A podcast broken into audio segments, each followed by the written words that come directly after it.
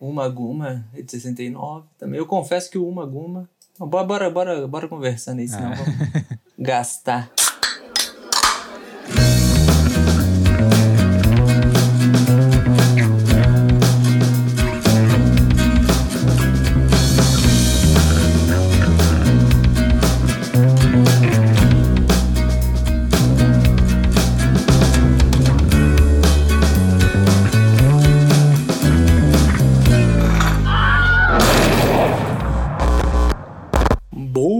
noite, boa tarde, bom dia para você, meu querido desconhecido ou conhecido espectador, telespectador do Boteco Indie. Aqui quem fala é Lucas Pacífico, eu sou guitarrista violeiro da banda Ayuri. Eu não sou o co-criador do Boteco Indie. eu sou bato cartão aqui na empresa. Agregado, né? É, eu bato cartão só, sou contratado. Não tinha esse negócio de agregado, cara. Eu lembro que eu trabalhei uma vez no IBGE, cara. Tinha isso no questionário, né? Do, do censo. Eu só fiquei sabendo o que era isso quando eu trabalhei lá, mas eu nem lembro mais o que é. Agregado? É, acho que é só alguém que mora com você, só que não é parente nem nada, essa coisa. É, tipo, é, tipo isso, né? É quem tá lá, mas não devia. É, tipo isso. E você, quem é? Pois é, cara, eu sou o Janson, um dos co-criadores aí deste podcast. Tem o meu projeto Yoctets, que vai lançar coisa nova ano que vem, né? Inclusive já tava es- estudando aqui mixagem, porque eu vou ter que fazer essa tarefa árdua aí de mixar meu próprio single. Não queria, mas o money tá escasso aí. Que é good, nós não have, né? É, a gente vai vivendo aí no modo indie hard. Mas é isso, cara. Que, qual que é o assunto aí de hoje, Lucas Pacífico? Ah, é um assunto que eu vou ter que dizer que nessas listas do Spotify foi a banda número um Olha, da minha lista, que é o Pink Floyd. Mas especificamente, então vamos falar sobre a turnê aí e o DVD que o Nick Mason, né, o baterista, uhum. tá aí divulgando, lançando e tocando pelo mundo, que é o Saucerful of Secrets. No caso, a turnê ela meio que já foi feita, né? Foi durante o ano passado. Enfim, mon- montaram uma banda lá com o Guy Pratt, que é o baixista da última fase do Pink Floyd. Teve o cara do Spindle Ballet, que também tava segurando as guitarras e, e o vocal desse projeto, né? Eles chamaram o Nick Manson pra endossar esse projeto aí, que tem um foco nessa fase mais psicodélica do Pink Floyd, né? Que é ali do começo do primeiro disco até o Obscured by Clouds, que é o disco anterior aí ao Dark Side of the Moon, né? Que é o disco mais famoso, assim, da banda. E inspirado aí neste projeto, eu acho que saiu em DVD hoje, tava marcado para dia 10, acho que na Amazon, se não me engano. Então é um DVD que eles lançaram aí que é meio que um documentário misturado com o show, né, desse disco. O disco já tá no Spotify, pra quem quiser dar uma escutada lá, só colocar Nick Manson, Salsa of Secrets. E tá muito massa, cara. Tem até uma versão da Atom Heart Mother pra quinteto, né, que eles estão tocando, se não me engano. Então é uma versão de banda mesmo, É, sem é. orquestra, que ficou maneira também. É isso, cara. A gente vai falar um pouco aí dessa primeira fase do Pink Floyd, né, o que, que a gente acha, o que tem de legal, o que não tem de legal. E é isso, bora lá. Simba!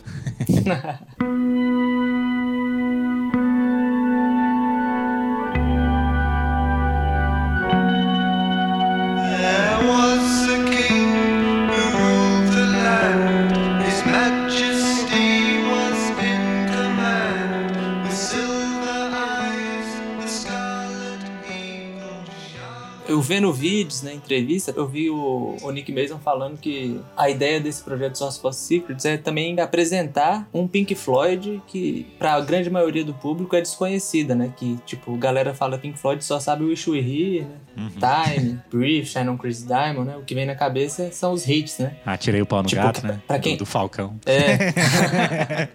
Atirei o pau no- para, para os não iniciados, né? É. Aí o Nick Mason falou que uma das intenções é essa, de apresentar para o grande público essas músicas tão injustamente esquecidas. Cara, o Pink Floyd, ele teve o seu auge ali no Dark Side of the Moon, né? Foi ali onde a banda se tornou comercialmente bem sucedida ali, né?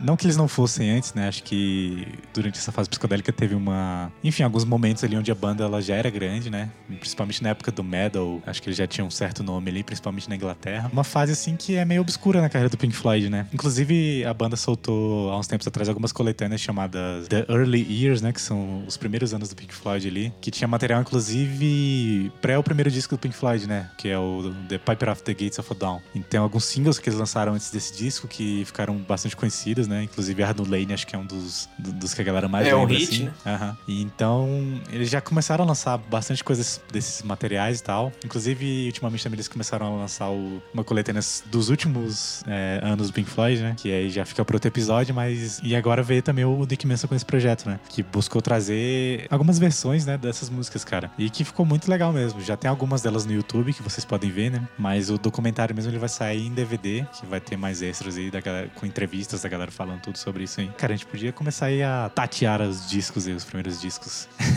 Acho que o primeiro disco que, muita gente lembra, cara, do Pink Floyd é o The Piper at the Gates of a Dawn. Que é o primeiro disco do Pink Floyd, cara. Ele é um disco saudosista aí pra alguns, né? Tem muita gente considera ele o melhor disco do Pink Floyd. Eu confesso que eu tenho opiniões polêmicas quanto a esse disco. Eu também aí. tenho. Mas é porque esse é o primeiro e único disco aí com o Sid Barrett, né, cara? Que é o compositor original aí do Pink Floyd. Ele era o cabeça, né, da banda. É, naquela época, né?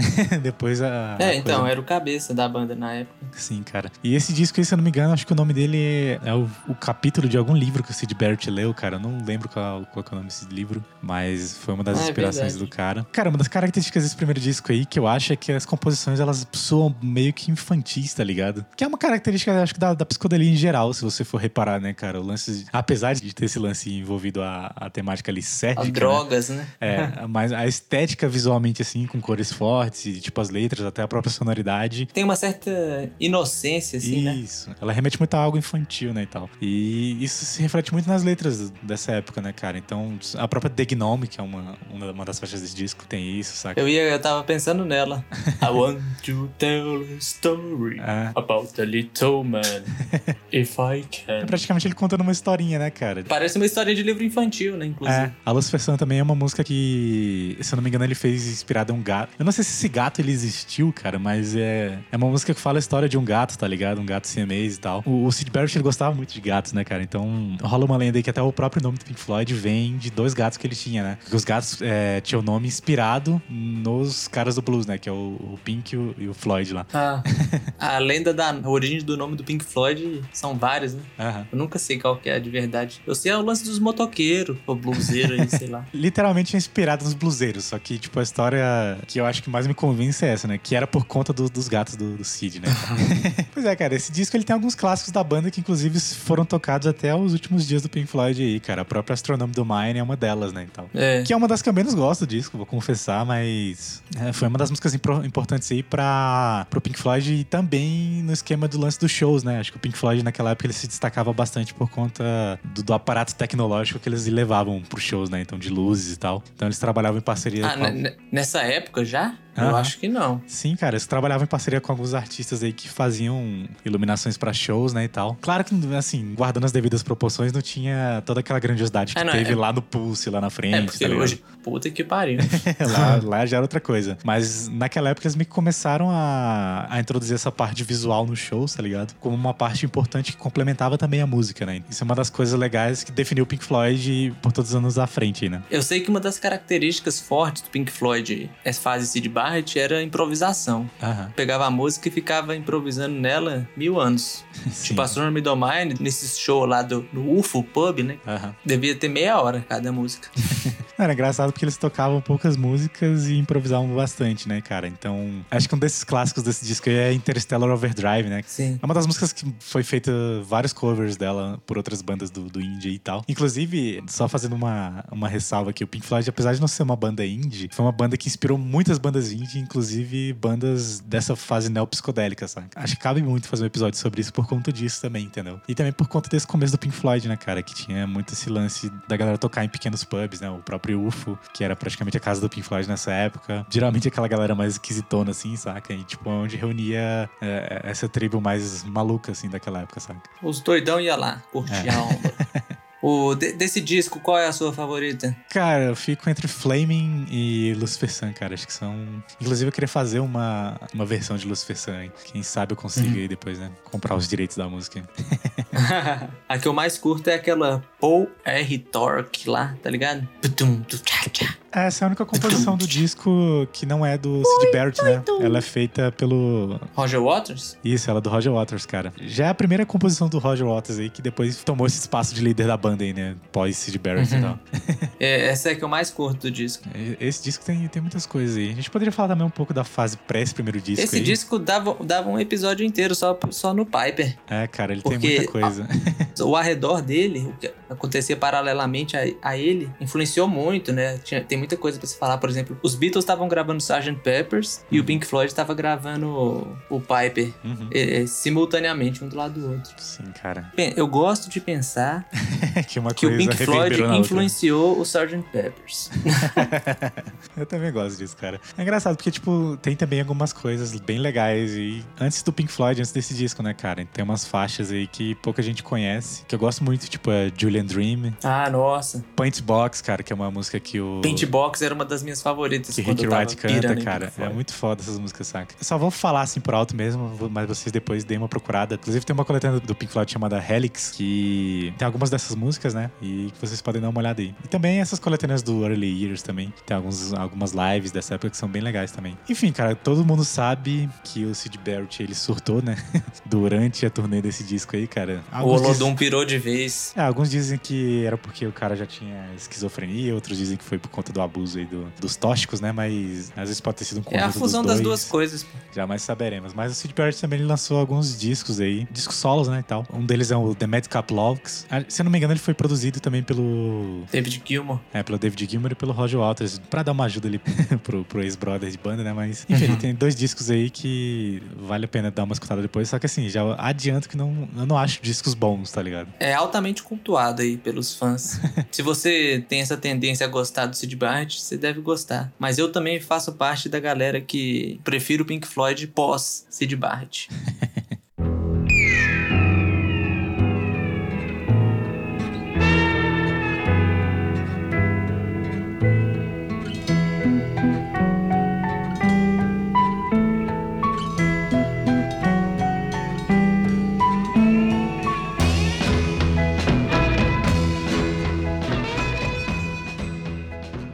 passando aí pro próximo álbum, cara, é o disco que deu nome às projetos do Nick Manson, né? Que é o Assault of Secrets. Ah, esse disco me traz lembranças. Pois é, cara, é um disco aí onde a banda teve que se reinventar, né? Porque quando o Sid Barrett saiu, o cara era o compositor ali da parada, né? Então, ele saiu, a galera teve que começar a caminhar É. com as próprias pernas ali, né? O Roger Waters já tinha feito uma música do disco anterior, né? E nessa ele fez várias aí, mas... Eu sinto que, na verdade, o Pink Floyd, ele, tipo, só se encontrou mesmo, de verdade, depois que o Sid Barrett saiu, no, no Dark Side. Eu acho que no meio do caminho ali já tinha alguma coisa. a gente vai falar mais pra frente. Não, né? não, não, então, eu, eu acho que, tipo assim, do segundo disco, terceiro e quarto ali, até o Obscured by Clouds, eles têm uma identidade que dá a cara geral, assim, pra primeira fase do Pink Floyd, né, que é uma coisa entre o experimental e um folk, assim, uma coisa Uhum, meio isso, e umas as experimentações, né, tipo Echo, os Atom Heart Mother, né, tal, uhum. mas que eles, eles encontraram, eu acho, uma identidade Pink Floydiana, assim,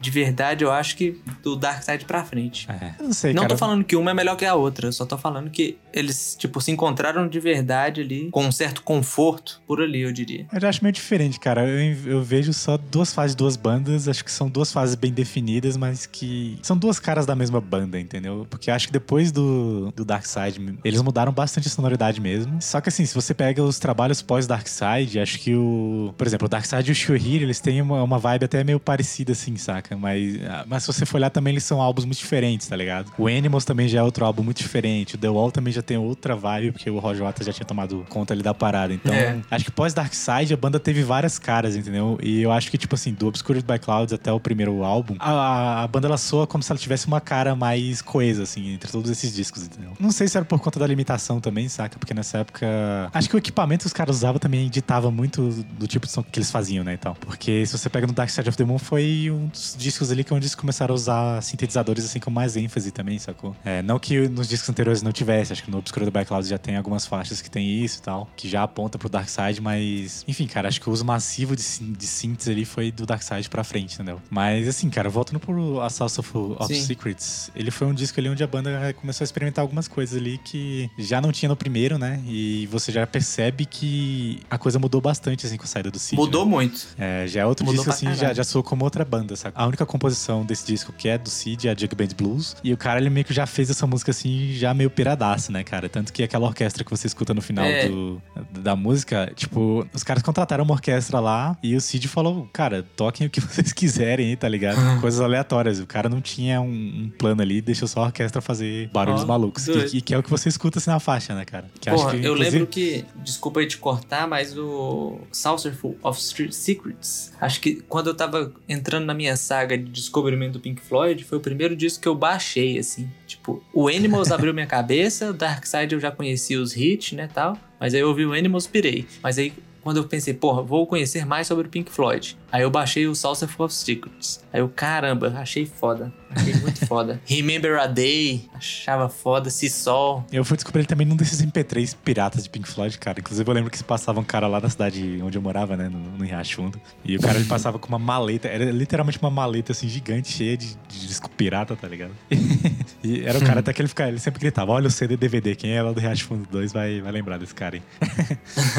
E, enfim, cara, eu peguei esses MP3 que vinha com a discografia inteira do Pink Floyd. Acho que esse também foi um dos primeiros discos que eu escutei, assim, na íntegra da banda, né? Cara, já traz alguns clássicos do Pink Floyd, né? A própria Set the Controls for the Hot of the Sun. É que, inclusive, uma, já que falou dela já, a música que o Nick Mason mais curte tocar ao vivo. Eu vi ele falando na entrevista. Não, ela, ela tem uns Ele batuques, ela música. tem uns batuques legais mesmo, cara. Ela tem toda essa, essa atmosfera, né? Que eu... Acho que o Pink Floyd tem a galera que fala que não é, não é uma banda de progressivo, né? Que é uma banda que busca criar atmosferas. Ela não tem muito esse, esse lado do virtuosismo que as outras bandas de prog contemporâneas aí tinham, né? E tal. Mas. É, eu acho Pink Floyd total prog. Não sei porque o povo renega essa onda pra eles, não. É, mas o lance do Pink Floyd mesmo é esse lance de criar climas, cara. Acho que eles não, eles não fazem nada que seja complexo demais, mas eles fazem umas paradas que trazem umas atmosferas legais, assim, saca? E Sim. Acho que duas faixas desse disco são muito importantes. A primeira, né, a Let There Be More Light e a Set the Controls for the Hot of the Sun, que são músicas que tem muito aquela vibe space rock, né, e tal. Que É, Elas viraram emblemáticas, né? Pra esse disco, principalmente. É nessa época assim é uma época que o Pink- que todas as bandas elas estavam muito inclinadas a fazer músicas com essa temática espacial e tal, né, de conquista é, do cosmos É. e tal, né? Porque há pouco tempo o homem tinha ido pra lua, né? Então, tipo, isso alimentou, alimentou muita coisa nessa época em termos de ficção científica e também na música, né? E acho que esse disco tem muito disso, do, do lance do space rock, né? Cara, esse disco tem muitas faixas legais. Acho que a que eu menos gosto é Corporal Clag, mas Comprou um colega, eu acho massa. mas é uma faixa legal também, sabe? Assim, acho que ele inteiro é bom. A do disco, a que eu menos gosto é a que dá título, é a Saucerful of Secrets. Pois é. Eu não gosto dela da versão de disco. Eu gosto é, dela ao vivo. Ao vivo ela é legal. Principalmente no live, live em Pompeia, né? É, Que eles Pompeia. fizeram. Porra, o final é foda. Só que ela é uma música bem maluca, né, cara? O começo ele é uma improvisação totalmente atonal, né? Tanto que se você for ver ele nesse DVD, né, no live em, Pompeia, o Richard Wright, ele tá tocando com o piano ali com o braço, assim, tá ligado? Com a mão, tocando todas as teclas no começo. Tipo, não tem nota, não tem nada, só barulho no começo, entendeu? E depois ela entra numa, numa vibe ali que tem os acordes, né? Tem uma, toda uma linha melódica bem bonita. Acho que o final dela é bem legal, assim, saca? Principalmente nessa É, versão o ao final é bonitão. Chama Celestial Voices, o final. É, cara. Eles tinham muito esse lance, né, de pegar essas músicas maiores deles e dividirem em, em pequenas faixas. Apesar de no disco você escutar como uma faixa só, cada momento É. da música tem um nome diferente, né, e tal. Tem seus capítulos dentro da música, né? No Atom Heart Mother tem muito isso, né? A própria faixa título do Atom Heart Mother tem isso. Então, é massa.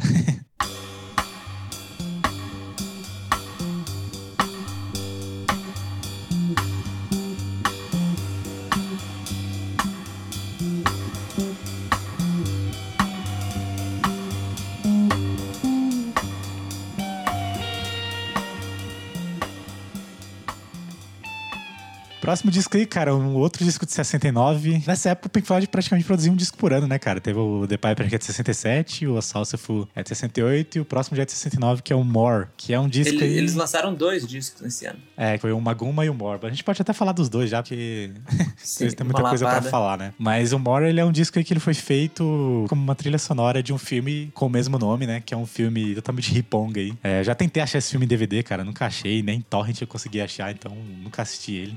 Eu acho que no YouTube, eu já vi no YouTube. Eu não vi o filme, mas eu já, eu já vi que ele tinha ele na íntegra, só que eu fiquei com preguiça de assistir. Eu vou admitir isso aí. É, a galera que disse que muito já cult pra mim. É, a galera que disse que já viu um. né, Diz que é um trem muito cult, assim, que não. Talvez não vale a pena mesmo você ver É. assim, saca? Mas, cara, rendeu um disco legal, assim, na minha opinião, saca? Porra, É. eu gosto muito do More. É, Eu gosto mais do Obscured by Clouds, tá ligado? Mas o More ele tem umas faixas assim que me marcaram bastante. A própria Crying Song é uma das que eu gosto muito, justamente por ela ser uma faixa bastante minimalista, saca? E ela tem umas vibes ali que tem uns cromatismos, tem umas harmonias meio diferentonas assim que são legais, saca? Ele é, é muito doido, cara. Ele faz uma quarta aumentada ali que dá uma tensão legal, saca? Então, É. acho massa essas, essas experimentações do Pink Floyd assim, até quando eles faziam uma coisa simples, era uma coisa bem experimental, saca? O More, eu, eu tenho um apego, um apego emocional com ele também, porque nessa minha descoberta Pink Floydiana, eu ouvi o South for City Secrets, achei massa e tal, mas eu quando eu ouvi o More, eu me fixei nele, sacou? Eu fiquei ouvindo muito.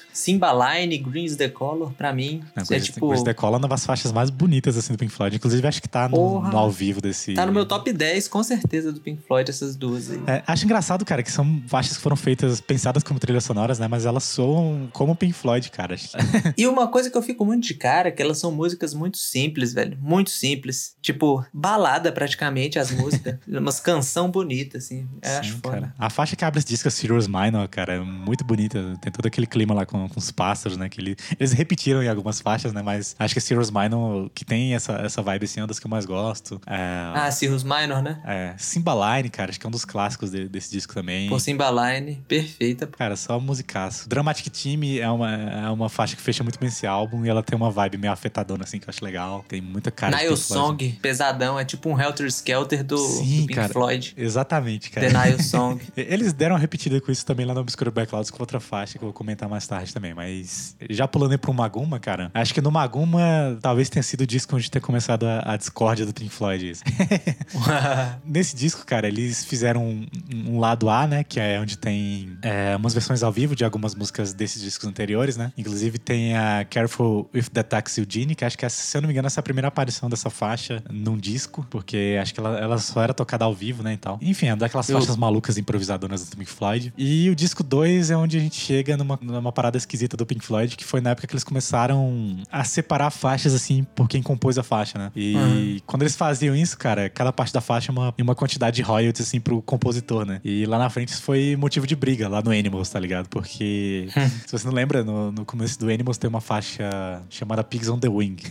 Essa Sim. faixa, ela era pra ser uma faixa só, né, e tal. Eu sei que o Roger Waters decidiu picar a faixa em duas faixas e tal. Inclusive, a faixa original, eles queriam fazer, tipo, a primeira parte e a segunda, só que no meio tinha um solo, né, de guitarra, que acabou não indo pro disco. Mas ele quebrou essa faixa em duas faixas no disco e por ter feito de uma faixa duas, ele ganhou duas vezes mais royalties, tá ligado? Então... É malandro. É, cara, foi motivo pro Discord lá na, na frente, né? Mas acho que isso aí começou no Maguma. Mas assim, nos- nesses discos já pra frente já tinha muito esse lance da galera meio que colocar os créditos aí pra compositores específicos, né? E tal. Mas, cara, esse segundo disco eu acho ele meio esquisito.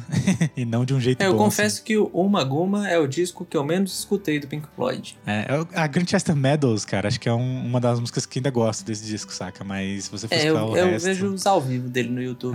Da Grandchester Meadows. os ao vivo dela são legais. Narrow mesmo. Way também é boa. Narrow Way é massa. É, também. Narrow Way é do, se eu não me engano, é do David Gilmour, né? Isso. compensa você escutar por conta dessas, assim, saque? Pelo disco ao vivo também ele tem umas versões legais. Mas, Mas como isso, disco, eu acho muito confuso, muito embaralhado. Não, pare... não tem unidade nenhuma.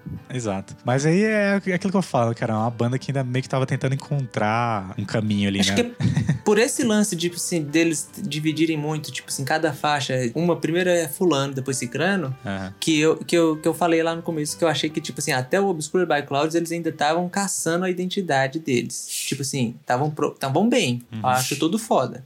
Mas eu acho que eles ainda estavam numa busca ainda. O próprio David Gilmour, cara, acho que ele foi se, se descobrindo nessa, nesses discos, tá ligado? Durante esses discos aí. Porque se você pega o Assault of, of Secrets, ele, ele meio que ainda tava tentando emular um pouco o, o que o, o, o Cid fazia, tá ligado? Inclusive, o. Cara, se você pegar alguns ao vivos dessa época aí, tem alguns solos que o Gilmour fazia que, tipo, não soavam como o David Gilmour que a gente conhece, saca? Às vezes parecia que ele tava tentando fazer uma coisa meio Hendrix, tá ligado? Às vezes meio Cid. Então, o cara ele não sabia muito pra onde ele ir. É, eu, eu acho que ele ainda tava tentando se encontrar na banda, né? Às vezes. É, inclusive, Às tinha vezes algumas, ele- é, inclusive tinha algumas entrevistas dessa época aí que ele fala que ele justamente escolheu esse lance de tentar fazer uma parada mais melódica e com menos notas, mas com as notas certas, justamente porque ele não se considerava um dos virtuosos daquela época, né? Tipo o Eric Uhum. Clapton, ou sei lá, o próprio Jim Page, ou o Hendrix também. Apesar de que o Hendrix, ele, a gente pode considerar ele um, um virtuoso, mas ele fazia coisa meio a moda caralho, assim, né? Tipo, o cara, ele fazia assim com muita nota que às vezes era fora, só que isso dava Era um porra louca que deu certo. é, O dava bicho era o- a sonoridade do Hendrix, tá ligado? Às vezes essas notas fora é o que dava o, a- o som Sim, legal pô, ali, pô, saca? tem- É o que dava a, a parada, é o que dava o barato. Uma- um parêntese no assunto, porque o Hendrix, porra, hoje em dia, até hoje, a gente colhe os frutos que o Hendrix plantou, pô. Essa Sim, cara. guitarra moderna, que tipo o John Mayer pra cima, Uhum. é, é- é inspiração no Hendrix, pô. é, o próprio John Frusciante, né, cara? Até hoje aí Sim, faz total. coisa inspirada nisso, né? Então, teve muita coisa maneirinha. Inclusive o David Gilmour, tá- até o David Gilmour aí também já pegou a influência do cara, então...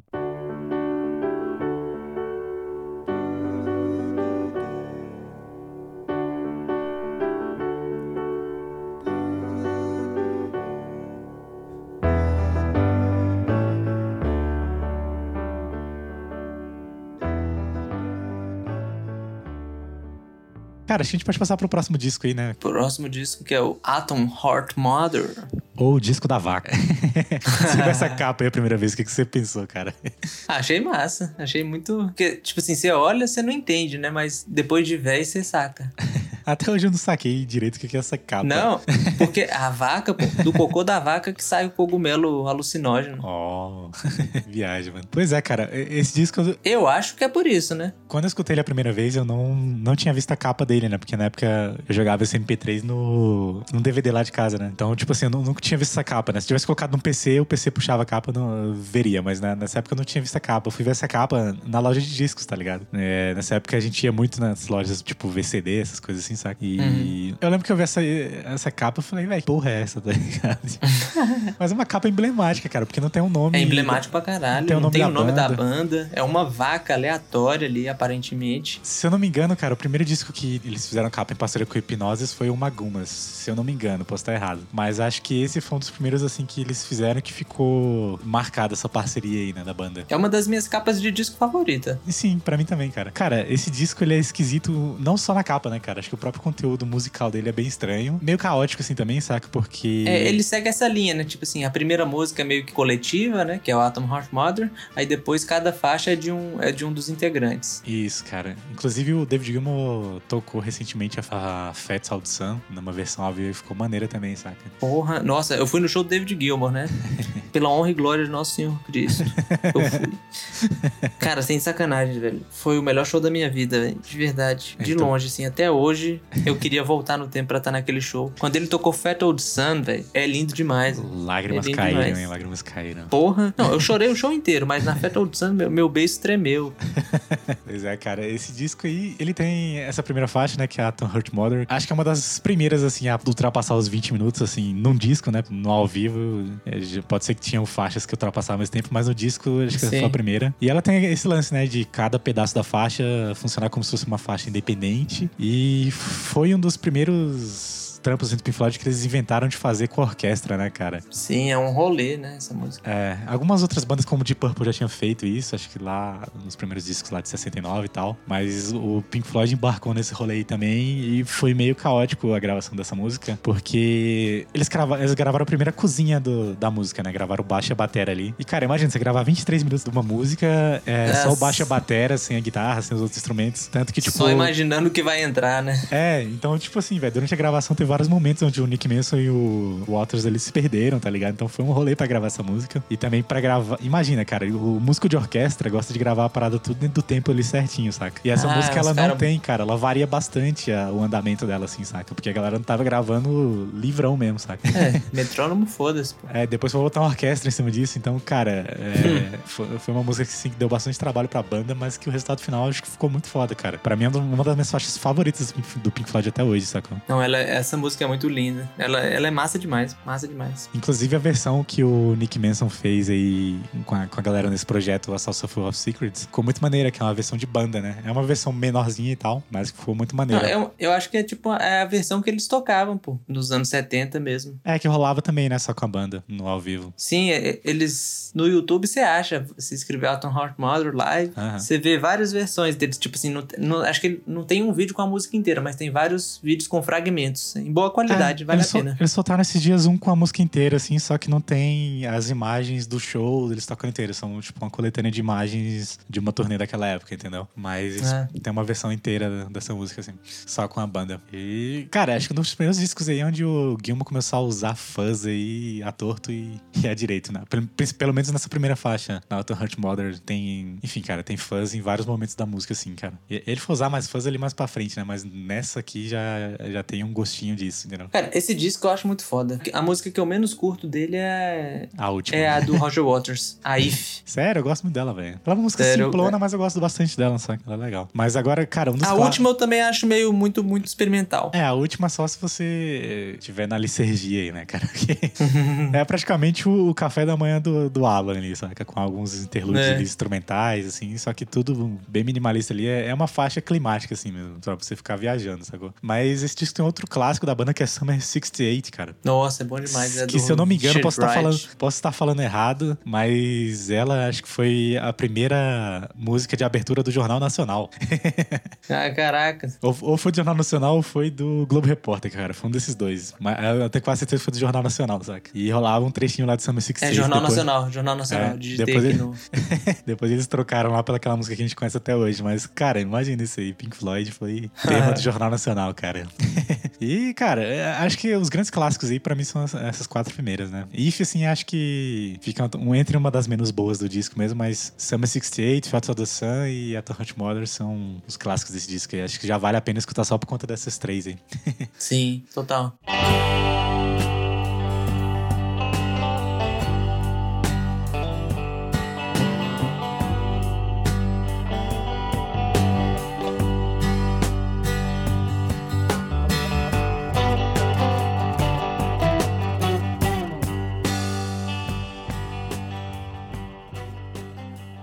Próximo disco é o Middle. Medal, acho que eles falam Medal, não? É, deve ser. Pelo menos eu vejo o David é Gilmour falando meio- Medal. Acho que naquele. no- é o documentário sobre o Dark Side of the Moon, que é o Classic Aham. Albums. Inclusive, esse documentário é muito foda. É, ele fala um pouco dessa época do Medal e como ele. Tinha coisas no Medal ali que depois apareceram ali no, do- no Dark Side, né? E, cara, acho que o Medal.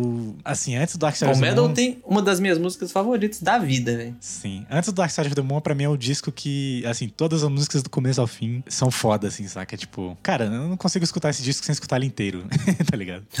Ela começa já com Esse uma... disco é muito foda. Ela já começa com One of These Days, cara. Que já é um, um clássico também, que é outra das antigas que os caras também tocaram até os últimos dias do, do Pink Floyd. hein? É, e é um porradão, né? É, David Gilmour, inclusive, tocou ela ao vivo em Pompeia de novo. Ah. na carreira solo dele aí. Então, cara, essa é uma das músicas mais importantes, assim. E ela tem algumas curiosidades aí, né? Tipo, de como ela foi produzida. Que é o lance do cara usar os delays no, no baixo. Inclusive, a música tem dois baixos, tá ligado? O, o Gilmour tá tocando um e o Waters tá tocando outro, saca? Então, ele- eles ficam fazendo essas, essas lombras aí com delay, cara. Que dá uma, uma atmosfera muito louca, assim, pra música, saca? Tem o lance da guitarra slide, que ele foi explorar bastante ali no Dark Side of the Moon. Principalmente na Brief, né? É... Então, assim, cara, tem muitos elementos aí desse disco que eles foram usados lá na frente também, né? A Pillow of Winds é uma música que eu acho Linda, linda. Essa música tem uma harmonia muito bonita, cara. Eu acho massa que ela tem um contraste, assim, muito sinistro, que é tipo. Que também aparece na Echoes, tá ligado? Que eles começam com uma harmonia mais feliz e tal, assim, mais clara, saca? E depois eles vão indo pra, um- pra uma parada mais dark, assim, depois voltam. Eu, eu vejo assim como se eles estivessem tentando emular o lance de, sei lá, um dia indo pra noite, depois voltando pro dia, saca? Ah, acho que é muito essa sensação que essas músicas me dão, assim. Tanto a Pile of Winds como a Echoes, tá ligado? Porra, Echoes, cara, meu Deus. assim. Echoes é perfeita, velho. Echoes eu acho uma música perfeita, cara. Cara, é- eu tava vendo um vídeo que era o. Acho que era na turnê do, do David Gilmour, se não me engano. Tá a galera assim conversando na mesa de jantar, né? Tá o David Gilmour e o Rick Wright conversando como é que eles começaram a ter ideia dessa música, né? Diz que eles entraram lá no. Se não me engano, ela foi gravada no Abbey Road também. Eu sei que eles entraram no estúdio, né? E alguém tava tentando convencer o Rick Wright a, a tocar com uma caixa Leslie, né? No, no piano, sacou? Se você não sabe, a caixa Leslie é aquela caixa que dá aquele efeito meio de trêmolo no, no- no órgão, tá ligado? Ela é mais conhecida por ser usada em órgão e tal. E ela é uma caixa que tem tipo um falante que gira. Isso. Aí o efeito Leslie é esse falante que fica girando. É, ela fica dando esse efeito de trêmulo, só que é um efeito de trêmulo característico, tá ligado? Das caixas Leslie. Que você só consegue com, com, com uma caixa Leslie, sacou? E eles tiveram a brilhante ideia de ligar isso no, no piano, sacou? E o, o Rick Ross tá falando, não, velho, não faz isso não. Vai ficar legal, não. Aí diz que ele colocaram ele pra sentar no piano e falou, não, senta aí e toca, velho. Aí diz que ele foi lá e tocou a primeira notinha que aparece em Echo, né? Tipo, tem! Nossa. Esse, esse- nossa senhora. Não, ele tocou e falou, opa, tá ligado? Aí ele foi e depois foi lá no gravão, né? Tipo, tom, sacou? E daí ele começou a ter as ideias, a colocar os acordes ali, sacou? Então a música ela surgiu meio que sem querer, assim, sacou? De experimentação. Então. Eu não sabia dessa história de- dessa música. não. Véi, é muito engraçado o vídeo dele contando assim, ele, o David Gilmour, sacou? Vou te mandar depois. Pô, eh, manda. Essa introdução, cara, eu acho muito icônica. Porque, por exemplo, eh, não, não são con- contemporâneas as músicas, mas eu vou dar um exemplo que é tipo assim: Close to the Edge, do Yes. É uma música que já começa, tipo assim, tem 30 segundinhos de introdução crescendo, aí depois entra uma quebradeira com todo mundo, muita nota, um teclado de mil notas. e a guitarra fritando, um baixo sinistro, muito foda, muito foda. Essa, essa música mudou minha vida. Mas Echoes começa o extremo oposto, né, velho? É, é uma nota e é genial, velho. É genial. Vocês, tipo, o cara toca uma nota e você já acha. A no... Se ficasse, tipo, um minuto, dois minutos só nessa nota, já esse. Caracas. É sem, muito- sem zoeira. Pra mim, Hum. Cara, eu comparo essa muito essa- introdução é perfeita. Eu comparo muito essa introdução à introdução de Time, cara, que eles fizeram uma coisa parecida ali, né? Que eles começam com essa vibe minimalista, criando climas, com poucas notas ali. E a música ela vai crescendo, né? Tipo, ela vai te jogando pra dentro da música. A Echoes, cara, ela, ela era uma música que ela era pra ter uma temática espacial também, saca? E depois, eu não sei por que eles trocaram pra essa temática mais marinha, assim, tá ligado? E se você prestar atenção, esse, essa, esse, esse comecinho ele parece muito o lance de um sonar, tá ligado? A gente remete muito a isso. É, a letra Hum. dessa música também é muito foda, sacou? Nossa, a letra é foda, pô. A letra é muito foda. Acho que assim, cara, dos anos 70 aí, acho que é uma, das melhores letras, uma das melhores músicas, assim, disparado. Pô, a tá melodia dela, velho, sem zoeira. Não, não, não Ah. tem como. Não tem como. Essa música. Não, ela tem aquela meiuca esquisitona lá também, que traz essa vibe que eu tava te falando, né? Do noite e dia, que ela entra nessa vibe totalmente dark, assim, saca? É, não. Essa meiota da música, tipo, ela é, o clima dela é a capa do disco na minha cabeça. É. É tipo um, um voo dentro de uma caverna, assim. Não, mas a capa do disco, ela, ela é uma orelha, tá ligado, né? É, eu tô ligado. É um ouvido, na verdade. Mas simula essa onda, né? Uhum. Esse disco é icônico, velho. De todos que tinha jeito, velho. A capa, principalmente, né? E essa meiota aí, cara, inclusive, teve um brother meu, Dan Ayala, que ele, ele viu fazendo esse efeito. Que ele faz, que ele- a galera chama de Seagull Effect, né? Que é o efeito da, do- da gaivota, alguma coisa assim. Uhum. Esse meu brother, o Dan Ayala, que é baixista, ele me viu fazendo esse efeito no, no, post de Instagram que eu tinha feito, saca? Foi, inclusive com a SG do João, que eu tava. Velho, doido pra fazer esse efeito, né? Pra quem não sabe, esse efeito o David Gilmour ele fez invertendo os cabos em um pedal de wah tá ligado? Então. Caralho. É, você pega um input ali, joga no output, output no input. Pra fazer esse efeito, você não precisa tocar nota nenhuma, tá ligado? Você só precisa abrir, o- abrir e fechar o tone da guitarra, saca? Se eu não me engano, ele funciona melhor com o captador do braço, não sei porquê, tá ligado? Mas aí você ficar abrindo. Véi, é muito massa. quando- Véi, se você tiver um wah tá ligado? Uma guitarra e, e um amplificador, faça isso. É, é legal fazer com delay também, com delay, ele usa com delay no, na Echoes, né? Mas, cara, se você tiver isso em casa, faça, porque é muito divertido, assim, tipo, você meio que se sente como o David Gilmour, tá ligado? É muito massa mesmo. Enfim, cara, eu não sei mais o que falar dessa música. Essa música é muito foda mesmo. É, é, eu só vou ficar falando pagando pau, só vou falar é perfeita, caraca. O final dela tem um lance ali que ele gravou várias guitarras, né, velho? Tipo, que tocando É, várias. aquela volta, depois da lombra que tem aquela volta.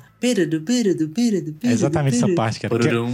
É quase uns tappings, né, velho? Tipo, uns ligados assim, só que. É, porra. é- é- não, ah, um destaque forte pra Echoes é o dueto, porra. O dueto do David Gilmour com o Richard Wright. No finalzinho, né? Que- Não, eles cantam a música inteira em dueto. Sim. Não, Tipo, é não, não só o dueto de vozes, né? Não só o dueto de vozes, que também ficou clássico daí pra frente, mas o, no final também o David Gilmour toca um trechinho na guitarra, o, do- o Wright imita ele no, no piano, tá ligado? Ah, Então tem essa vibezinha no final ali também que é muito maneira, velho. É, é, véi, essa música é, É. perfeita, não tem, essa música é perfeita, pô. não tem só- defeitos. Zero defeitos. pois é. Inclusive, eu acho ela curta. não, tô zoando, tô zoando. claro. Pois é. Cara, também é uma faixa legal. Se não me engano, é uma das faixas aí só do Waters, que tem uma vibe. Descontraída, né? Ah, uma vibe descontraída meio Broadway. não sei se é Broadway, mas tem, tem essa. É, meio Frank Sinatra, diria assim, tá ligado? e também tem uma faixa engraçada desse disco que é a Samus, ou Simus, não sei como é que fala. Que é a faixa onde eles colocaram um cachorro pra cantar, velho.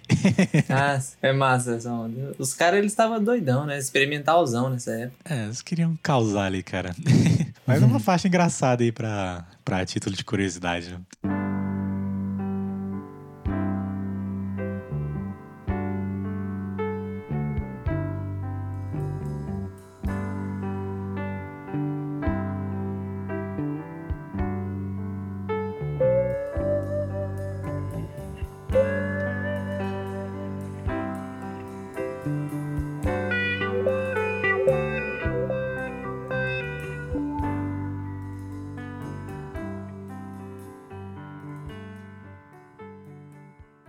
O próximo é o, é o último, né, dessa fase do que abrange a turnê do, do Nick Mason, né, do, Obscure, do South for Six, né, o Obscured by Clouds. né. Também é um disco que foi, foi feito pra ser trilha sonora de filme, mas que como disco é mil vezes melhor do que o filme.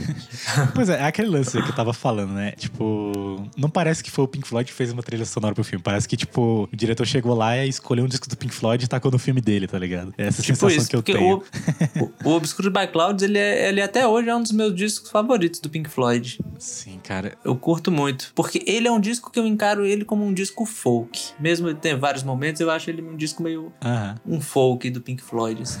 Pois é, cara. Ele tem algumas coisas ali que já lembram algumas coisas do Dark Side, tá ligado? Sim, ele- eles estavam pirando já nessa onda, tipo, as duas primeiras, né? Obscured by Clouds e When You're In, Aham. né, já tem uma pegada, tipo, do- da experimentação meio eletrônica ali do, do Dark Side, eu acho, não? A última música do disco também, que é a Absolutely Curtains, essa música Uhum. também ela tem essa, ela é praticamente experimentações com os sintetizadores, tá ligado? E com, com umas vibes de piano, assim, que são muito legais também. E se eu não me engano, cara, eu não sei se a, a música que deu origem a, a Santhan era desse disco, saca? Eu sei que eles fizeram pra um filme chamado Zabriskie Points, que eu não sei se é do, do Obscured by Clouds, tá ligado? Mas aí eles fizeram e a música meio que foi rejeitada no filme e depois ela virou a Santhan lá no, no É. Dark Side. Mas, cara, esse disco ele tem umas faixas legais aí que eu sinto falta, assim, deles tocarem ao vivo, sacou? É, eu não lembro Sim. de nenhuma. Deixa eu ver, cara. Eu não lembro de nenhuma música que eles tenham tocado ao vivo, assim, enquanto Pink Floyd. Desse disco, né? É. Só o What's a Deal. What's a Deal, o David Gilmour tem, tem vídeo dele tocando ao vivo. Pois é, cara, acho que inclusive nesse projeto Nick Mason vocês tocaram Childhood's Hand, né? É muito difícil falar o nome dessa É. música.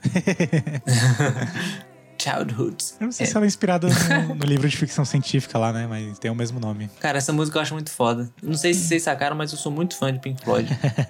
Pois é, tem um livro do Arthur C. Clarke que tem esse mesmo nome aí. Eu não sei se a música é inspirada nesse livro, tá ligado? Mas é um livro muito maneiro também, se vocês gostam de ficção científica aí. É, tem uma baladinha do Pink Floyd que acho que é uma das poucas músicas, se não a única música romântica do Pink Floyd, que se chama Stay. É. Tá ligado? Que Stay. tem, é, que tem o David Gilmour usando o na e é o Rick Wright que canta também, é uma faixa muito maneira. é muito, cara, essa Pô, esse, faixa... cara, não narro na moral, velho. Olhando, tô olhando aqui o setlist do disco, ele é muito foda, velho.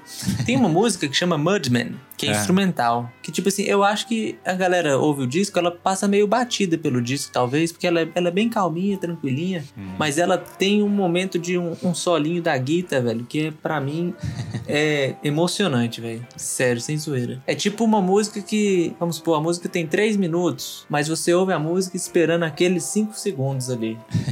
que vale a pena. Pois é. Acho que esse disco, cara, é um daqueles discos que resumem uma fase do Pink Floyd, saca? Se for prestar atenção. Tem o lance da psicodelia, tem a baladinha, tá ligado? Tem o Pink Floyd mais roqueiro ali no, na The Gold Sim. It's in D, que não tem o nome do final da música, né?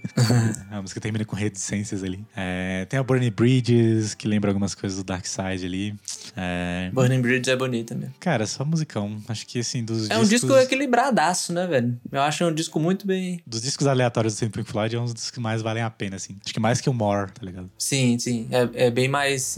É que o More ainda tem muita coisa que, é, que você vê que é meio que trilha sonora mesmo, né? Uhum. Que é tipo umas peças instrumental, assim, tipo quatro minutos de uma, tipo, de uma bateria fazendo uma onda, né? Você vê que é uma coisa Ah. mais clima, né? Uhum. Esse é um álbum mais de canções, assim, saca? Apesar de ter a- aspirações também no meio, mas ele é mais focado em, em canções, assim. Cara, até hoje não entendi também essa capa, mas uma capa que eu gosto muito. Acho ela emblemática. eu também acho uma onda. É, ela dá um clima assim legal pro disco e é isso. Parece, tipo, você tá andando de carro que o para-brisa tá cheio de água, assim, e as luzes estão batendo. cara. É, dá quase uma vibe cyberpunk.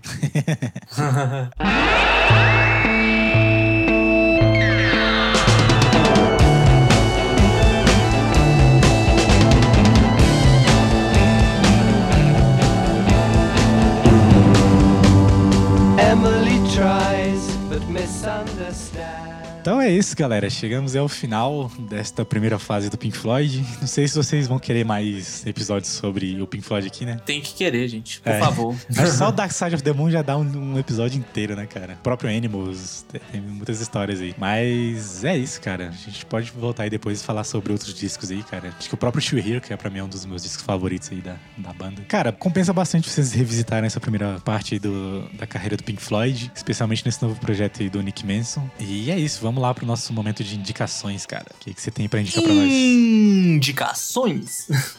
tem que fazer. Tem que fazer a chamada. Indicações. Manda aí o que, que você tá ouvindo, cara, que você tá consumindo aí. Cara, eu tô numa fase. Como tá, estamos falando de Pink Floyd das antigas, eu também tava ouvindo esses dias aí Camel, que é uma banda que eu chamo de Pink Floyd tardio. Tipo assim, não, não, não parece Pink Floyd, mas tem esse espírito, tipo, que- de uma certa tranquilidade que o Pink Floyd tem, né? Tipo, Espírito uns ritmos mais lentos e tal. Uma guitarra bem melódica, uma, uma guitarra bonita, umas paradas. E, e sintetizadores. Eu tô indicando pra vocês a banda Camel. O primeiro disco é foda demais, mas ele não tem no Spotify. Infelizmente, não tem no Spotify. Mas tem o disco chamado Moon Madness, que esse disco é prog, mano. Se você quer saber o que que é prog, você ouve esse disco. Sintetizador a rodo. Mas não é o prog... O prog Fritado, né? punhetado lá. É um prog feeling. Pro, o prog clima. Moon Madness. é, Moon Madness e a minha música favorita desse disco são duas aí, né? Minha música favorita que são duas é Airborne e A Song Within a Song. Massa demais. Cara, eu vou indicar aí King Crimson. Noba. Dessa primeira fase do King Crimson, que é um disco chamado Larks, Tongles in Aspic. É um disco meio esquisito também, mas que tem umas experimentações legais ali, que foi um disco que inspirou muito a galera do prog metal mais lá pra frente. Especialmente uma outra É. banda que eu gosto muito aí, que é o Tool, que se inspirou muito nesse disco, no Head, que é um dos discos pesados também do King Crimson, e nessa última fase do, do King Crimson, que é o The Power to Believe, o Tark, esses discos mais fritados, assim, mais industriais do King Crimson, né? Porra, o Larkstone é, é foda demais, né, velho? É. É. foda demais. Geralmente a galera conhece mais o King Crimson pelo primeiro ali, né? Em The Court of the Crimson King, que também é um disco foda. Que, inclusive é um disco que atravessou gerações aí, cara. Eu vejo, tipo, um moleque aí de 15, 16 anos postando. Tipo, o, moleque descobre esse disco, ele joga lá nos stories Pira, do Instagram, cara. É, velho, tipo, é um disco que cativa a galera até hoje, tá ligado? Então. É divisor de águas, pô. Quando lançou, é divisor de águas. Sem zoeira, sem brincadeira. Sim, Não tem uma banda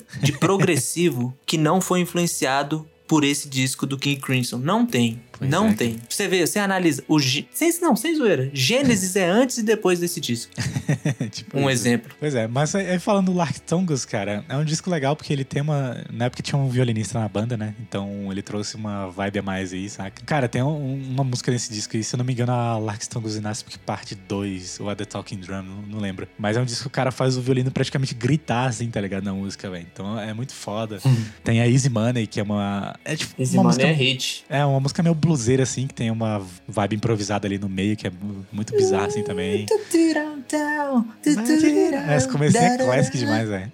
Ó, Book of Saturday. Mas eu acho que a minha música. É a uma minha da- música favorita é essa aí, Book of Saturday. É, que é uma baladinha assim muito massa. É, Porra, Exiles é a minha favorita. É, disparada, assim, saca? Exiles Caramba, é foda. né? Exiles é uma das músicas mais bonitas que eu escutei. Assim. Inclusive, vou escutar ela assim que acaba esse episódio. Mas é isso, galera. Escutei King Crimson lá. Acho que eu também vou botar. Bom é uma excelente indicação e parabéns, viu? Você tem muito bom gosto. Muito obrigado, cara.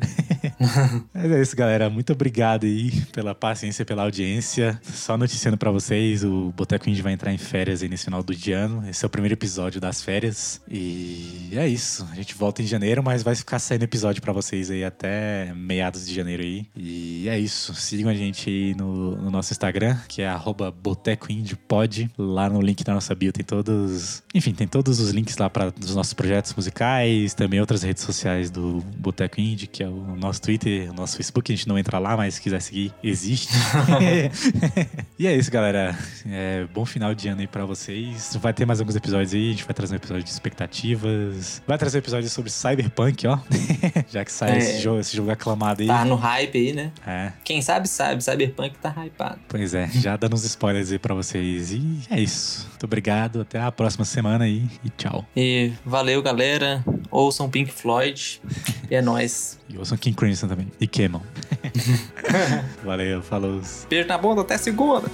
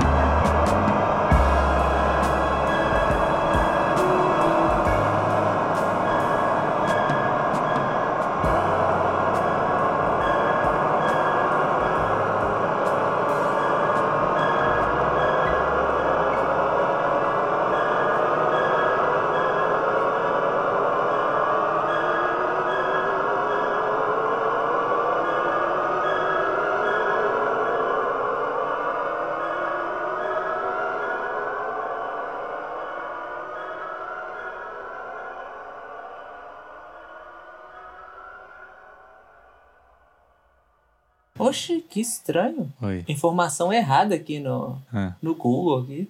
Tá dizendo que o More, ele foi lançado em 69. mas foi. Não é possível que ele é de 69. Não, ele é antigaço, mano. Nossa, eu que tava errado então.